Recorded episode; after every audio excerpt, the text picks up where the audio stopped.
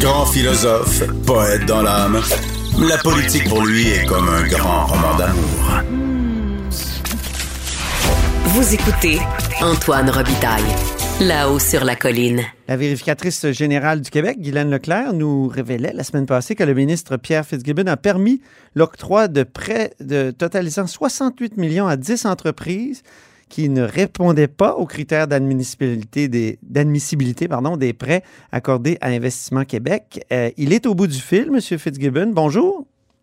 Bonjour, M. Abitaille. Alors là, vous êtes attaqué de toutes parts, M. Barrette, M. Déragi, même Michel Girard dans notre journal disent que ça manque de transparence, tout ça. Vous devriez dévoiler la liste des 10 entreprises. Vous devriez aussi, euh, cette clause là, qui semble être secrète aussi. Euh, pourquoi tout ça doit rester confidentiel, selon vous? Ben, si on parle de la liste des entreprises, je pense qu'il faut, il faut comprendre peu le mécanisme. Euh, Investissement Québec reçoit plusieurs demandes constamment et euh, s'il fallait divulguer publiquement le nom des entreprises avec leur situation, ben, c'est un enjeu de confidentialité pour la concurrence et c'est un enjeu aussi, euh, c'est pas les, les, banques ne divulguent pas publiquement à leurs actionnaires qu'est-ce qui se passe avec les clients. Alors, je pense Mhm. que c'est de manquer de rigueur que de divulguer les noms. D'ailleurs, ce matin, euh, je faisais état que Mme Anglade, quand elle avait mon poste en 2018, elle avait Oui. la même position. Et je partage, en fait, je partage la décision de Mme Anglade. Faut, faut, on peut pas divulguer comme ça. Vous êtes d'accord avec elle là-dessus? Parce que Absolument. c'est ça.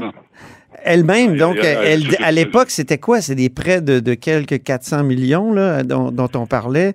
euh, et elle avait dit la même chose. Il faut pas dévoiler le nom des, des entreprises.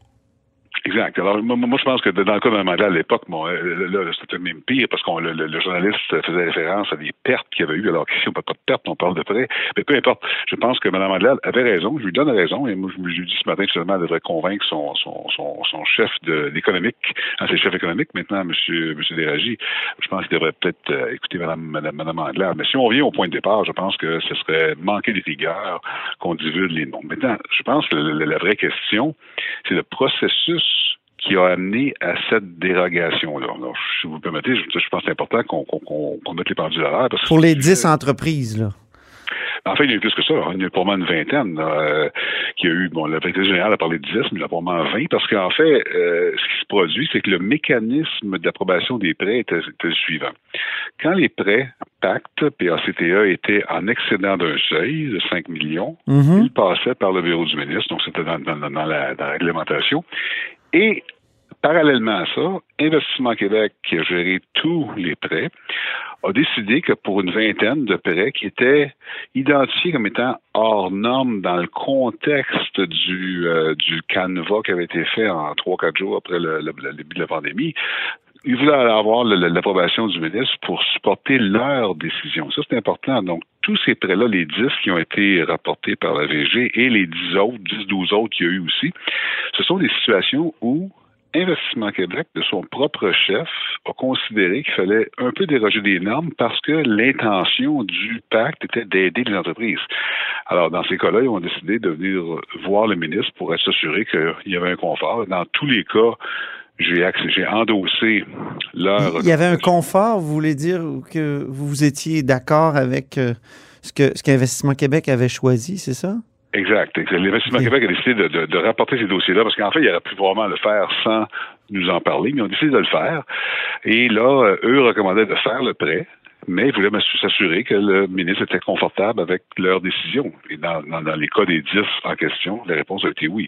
C'est important de noter ça. C'est pas une décision, c'est pas le ministre qui a décidé que la compagnie A devait avoir un prêt, qu'il n'y a pas d'investissement à Québec, je veux ce prêt-là. Parce que quand on écoute M. Monsef Déragi, M. Barrette, euh, on a l'impression qu'il pense que c'est euh, un, surpouvoir du ministre qui a favorisé des compagnies qui n'auraient pas eu de prêt alors que c'est complètement l'inverse. Mhm. Là, l'opposition se demandait, euh, c'est parce que hier, vous avez dit la commissaire au lobbying, le commissaire à l'éthique, la vérificatrice générale ont eu accès aux renseignements. Or, la vérificatrice générale, c'est pas ce qu'elle dit dans son rapport, d'après ce que j'ai compris. Elle, elle dit qu'elle n'a pas eu accès. Euh, qui croire? Écoutez, je pense que, que M. Barrette et M.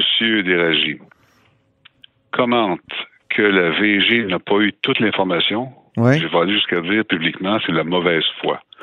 Jamais, dans ma tête, jamais Investissement Québec aurait omis donner l'information. Et si c'est le cas, on parlera des mesures, mais je pense que, que le, député, les deux députés du Parti libéral insinuent que la VG n'a pas eu l'information. Encore une fois, c'est de mauvaise foi. Je ne peux pas concevoir que c'est le cas. La VG a eu accès à toute l'information mhm. disponible. Parce que vous, dans le passé, dans vos rapports avec la commissaire à l'éthique, vous sembliez être un peu cowboy. C'est comme ça qu'on a décrit. Et, là, on se demande, est-ce qu'il est encore cowboy avec la VG? Ben écoutez, je, comprends la question et c'est un compliment que vous me faites en passant, mais écoutez, je pense que honnêtement, que le ministre ait caché des choses à la VG, c'est grossier et c'est de mauvaise foi. La réponse, la réponse c'est non. Et ce que j'ai dit hier en chambre et aujourd'hui que les députés du Parti libéral fassent le devoir, demandent à la VG ou demandent à la commissaire éthique d'investiguer si le, ministre a caché l'information. Je trouve ça tellement grossier et de mauvaise foi que je veux défendre mon intégrité.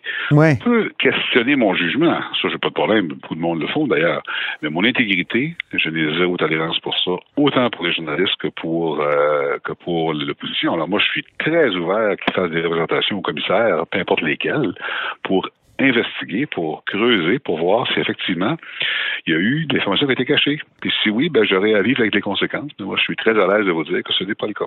Mais si la vérificatrice générale du Québec s'arrête à ce cas-là de ces entreprises, c'est pour dénoncer une situation ou pour euh, dire que ça devrait être mieux géré?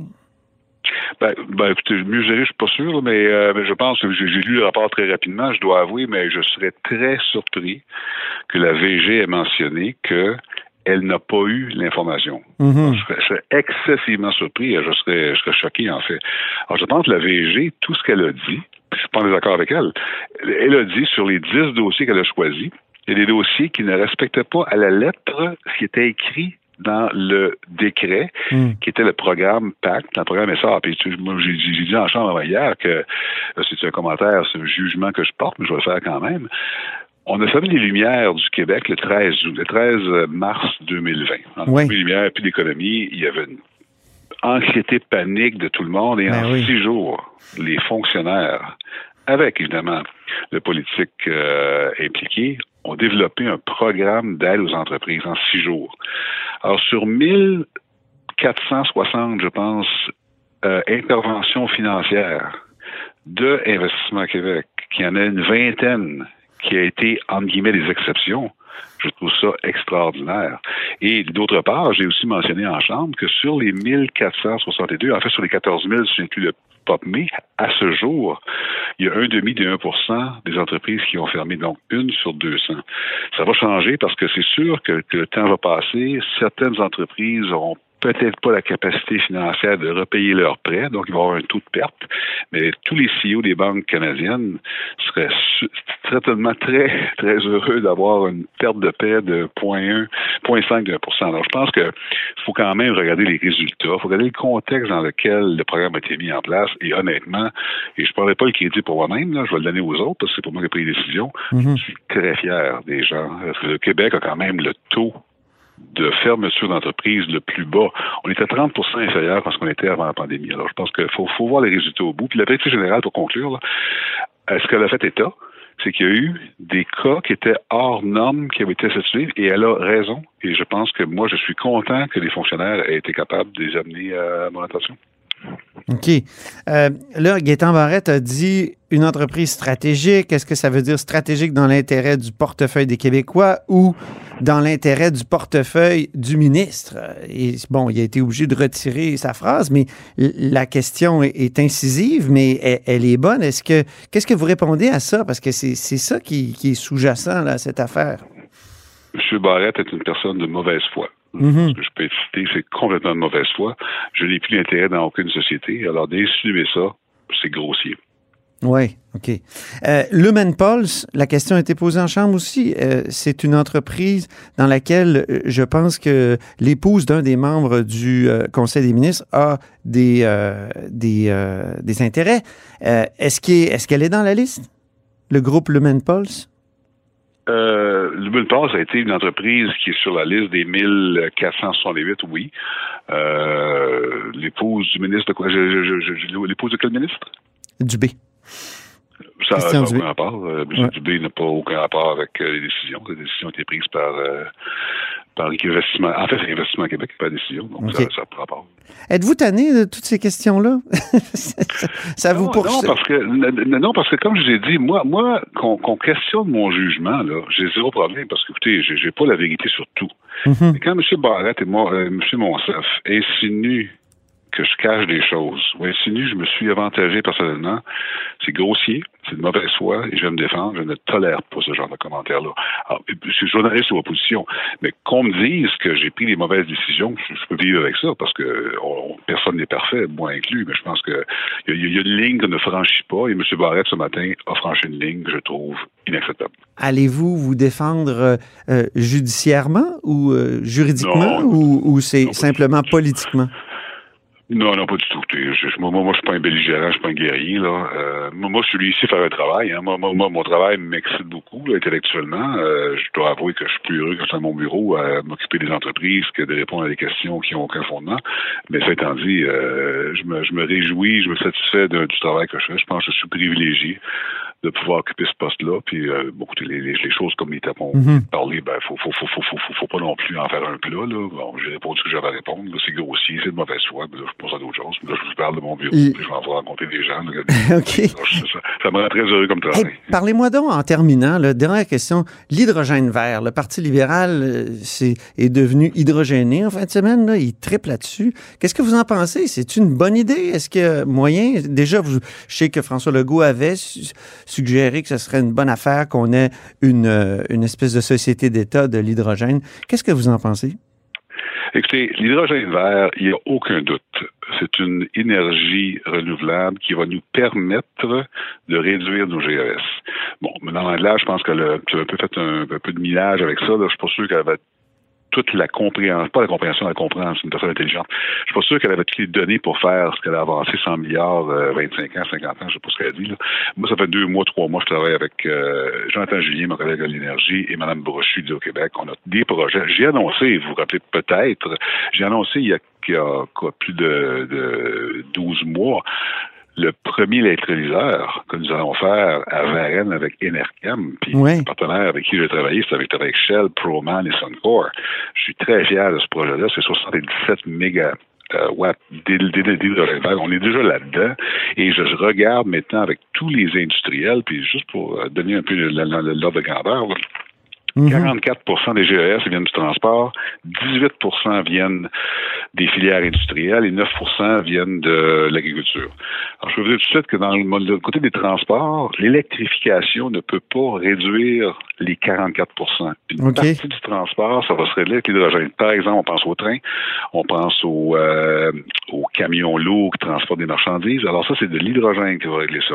J'ai pas le pourcentage exact, mais je vais aventurer peut-être le tiers du 44 okay filière industrielle, si on veut faire du fer vert, de l'aluminium vert et d'autres matériaux verts, ben, l'hydrogène va, va, devenir important parce que l'électricité a pour la puissance de l'hydrogène.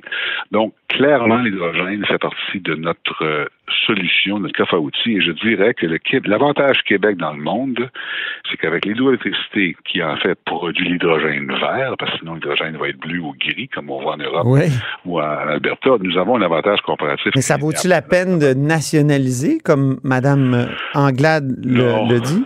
Ben, Écoutez, nationaliser, ça veut tout dire, ça veut rien dire. Je n'ai pas vu vraiment de plan d'action dans son dans son statement. Là. Alors, je ne vais pas conclure, je vais pas commenter sur son plan.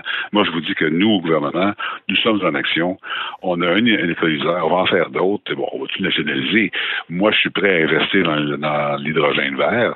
Il faut faire attention. L'hydrogène vert, aujourd'hui, coûte très cher par rapport à l'hydrogène. Euh, oui, puis il y a une méchante euh, perte énergétique aussi. Hein? Exact. Et là, je pense qu'avec Mme Brochu, on est dans des réflexions très, très intenses pour voir justement comment est-ce qu'on va allouer notre électricité. Ça, c'est le, plus important ici. L'électricité, c'est pas une, euh, une, euh, infinie. Là. Il y a une limite à ça. Donc, on est présentement, ministère de l'Énergie, ministère de l'Économie et Hydro-Québec, on travaille ensemble pour voir comment on va allouer l'électricité. L'hydrogène est un des facteurs. Donc, avant de sauter sur le sur le train de l'hydrogène 100 milliards, 30 ans, il y a du travail à faire. Je pense que ce travail-là, on l'a commencé, puis il faut comprendre que c'est un chapitre qui est nouveau. Là. Il n'y a personne dans le monde qui sont des experts de Allons pas plus vite que l'analyse qu'on doit faire de façon rigoureuse. Puis on peut pas mettre tous nos œufs dans ce, dans ce panier-là, j'imagine aussi. D'autre part. Oui. Hey, merci beaucoup. Je vous laisse aller. merci de votre temps. Salut. Bye-bye. Eh bien, nous aussi, on vous dit bye-bye parce que c'est comme ça que se termine là-haut sur la colline en ce mercredi. Merci beaucoup d'avoir été des nôtres. N'hésitez surtout pas à diffuser vos segments préférés sur vos réseaux. Ça, c'est la fonction partage. Et je vous dis à demain jeudi.